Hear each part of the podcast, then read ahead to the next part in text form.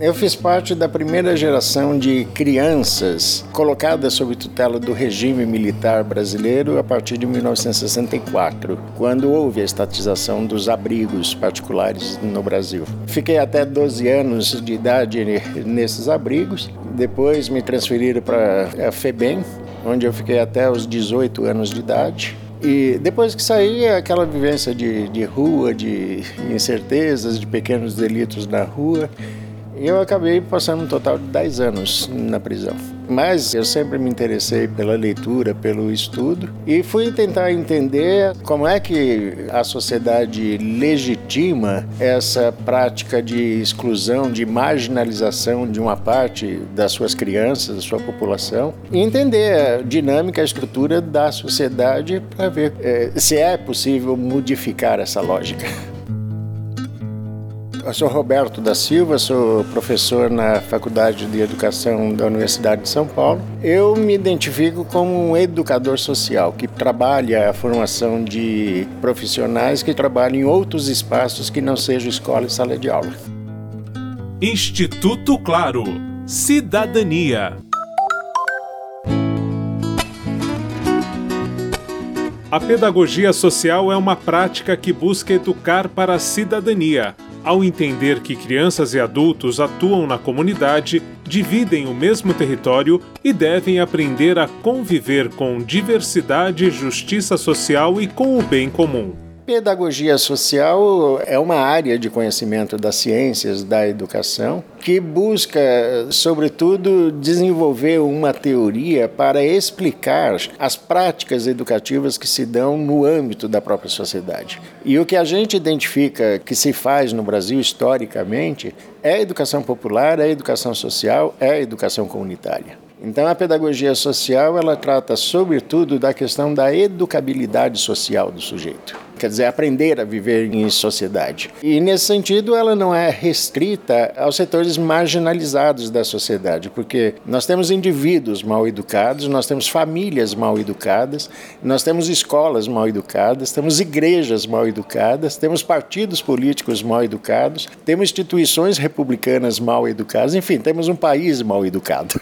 Então, pedagogia social é uma necessidade que perpassa toda a estrutura social, independente de classe, de formação, de cultura e de escolarização. É uma necessidade. Roberto da Silva explica cada um dos três pilares relacionados à pedagogia social no Brasil. Educação comunitária talvez seja a prática mais antiga que ainda persiste na sociedade, que é a educação intragrupal, é a educação feita dentro do próprio grupo pelo próprio grupo.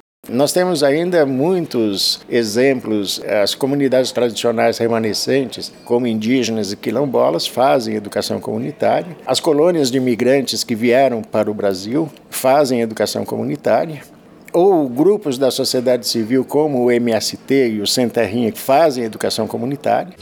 Fizemos esse manifesto das crianças sem terrinha para juntas com as demais crianças lutarmos por nosso direito e crescermos no mundo sem desigualdade social e sermos felizes.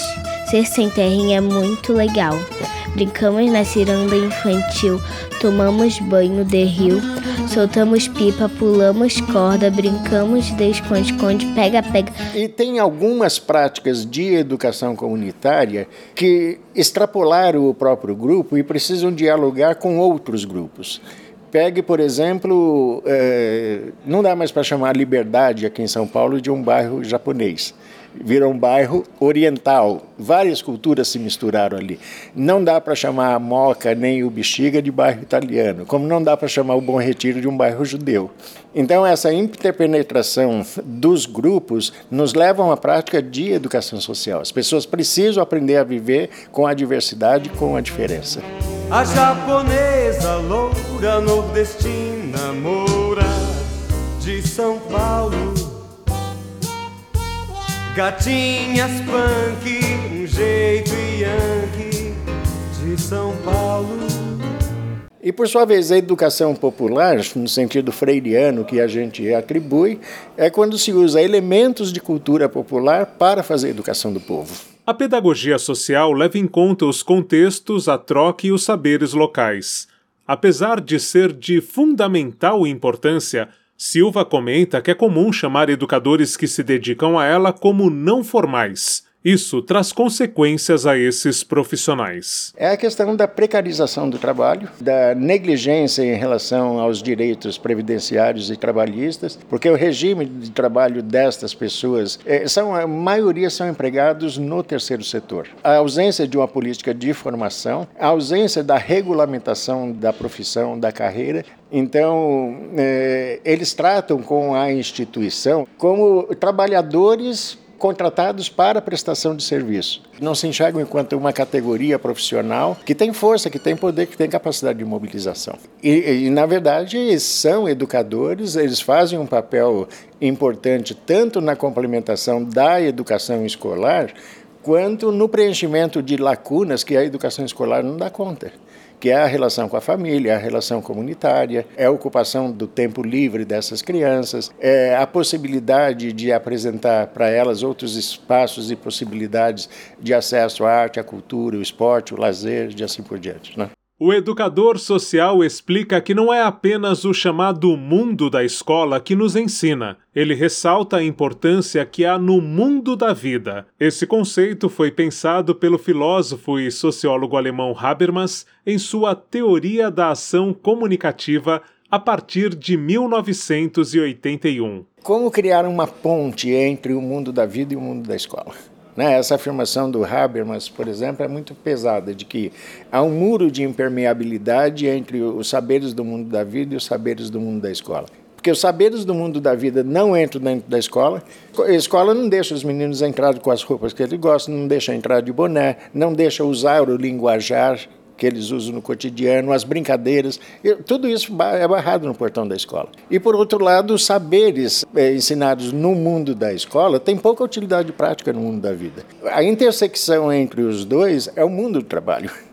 Né? O mundo do trabalho, sobretudo para o adolescente, para o jovem eh, e para o adulto, valorizar e certificar esses saberes constituídos. No mundo do trabalho, eu digo no exercício de qualquer ofício que seja. Todos esses ofícios têm rudimento de ciências que a escola não consegue aproveitar. No peito do sem peito, uma seta. E a cigana analfabeta lendo a mão de Paulo Freire.